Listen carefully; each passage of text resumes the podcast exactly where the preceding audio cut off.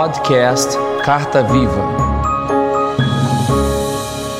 Olá, bem-vindo ao podcast Carta Viva. Eu sou o pastor Alan Cajueiro e declaro a graça e a paz do Senhor Jesus sobre sua vida. Este é o segundo episódio da série O Reino de Deus e hoje vamos falar sobre o reino de Deus é justiça. No episódio de introdução, lemos o texto de Romanos 14, 7, que diz: Pois o reino de Deus não é comida nem bebida, mas justiça, paz e alegria no Espírito Santo. E falamos sobre o contexto em que Paulo escreve essa parte de sua carta.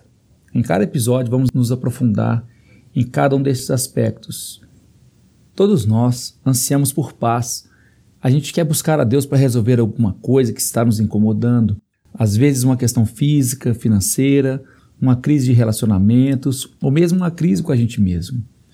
Mas em Mateus 6,33 diz que devemos buscar primeiro o reino de Deus e a sua justiça, e todas essas coisas vos serão acrescentadas.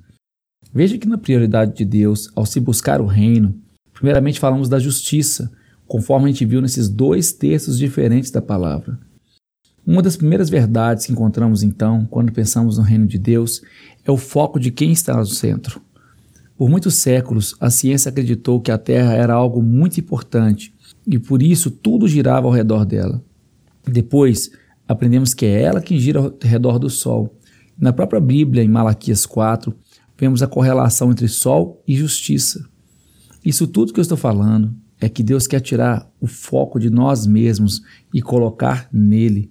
Nos aproximamos querendo paz e alegria do reino, que são benefícios para mim mas nos esquecemos às vezes da justiça, que é a nossa responsabilidade para com Deus. A busca a Deus centrada na minha necessidade, ela não cumpre o propósito do reino. Não que Deus não esteja atento às nossas necessidades, mas Ele quer nos ensinar qual deve ser a nossa verdadeira prioridade. Então, se começarmos a falar do reino pela justiça, estamos entrando num processo de amadurecimento e mudança de foco de prioridade. Aquilo que é urgente e importante na minha ótica pode às vezes não ser o mesmo para Deus. Quando pensamos em justiça, pensamos em duas coisas: em sermos bons e justos, e também que Deus vai fazer justiça por nós. Mas a justiça que vem do reino, ela passa pelo processo da justificação. Não é a justificativa, em que eu apresento a minha desculpa pelas coisas certas que eu estou deixando de fazer e chamo isso, entre aspas, de graça.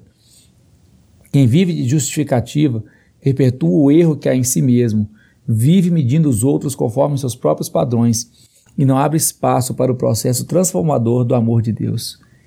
Na verdade, o que a gente quer falar aqui é sobre a justificação, que é o fato de me tornar justo através do investimento unilateral de Cristo na cruz, como está descrito também na carta aos Romanos, capítulo 5, versículo 1. Sendo, pois, justificados pela fé, temos paz com Deus por nosso Senhor Jesus Cristo. Pela fé, eu, que sou falho, me torno justo por meio de Cristo e alcanço a paz. Isso me habilita, da mesma forma que fui perdoado e limpo, a perdoar e investir nas pessoas à minha volta. Aí sim eu estarei aberto para viver o que Deus acha justo e não eu. Quantas vezes nos sentimos injustiçados no nosso trabalho, com os nossos amigos, até mesmo dentro da nossa própria casa? Quantas vezes temos diferenças e questões com os nossos amigos e irmãos em Cristo? Mesmo que um ou outro, ou ambos se achem com razão, há uma terceira opinião, a de Deus. Mas a opinião de Deus só vai prevalecer quando eu, por meio do Senhor Jesus Cristo, como diz o texto, sou justificado. Ou seja, me abro para ver o mundo e as situações com os olhos da justiça de Deus e não a minha.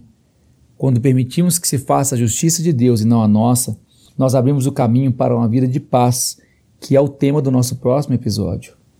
Para receber semanalmente as notificações do nosso podcast, procure pelo podcast Carta Viva no aplicativo do Podbean, no site cartaviva.podbean.com e também nas plataformas do Apple Podcasts, Google Podcasts, Deezer e TuneIn. Deus abençoe sua vida e, se Deus quiser, até a próxima.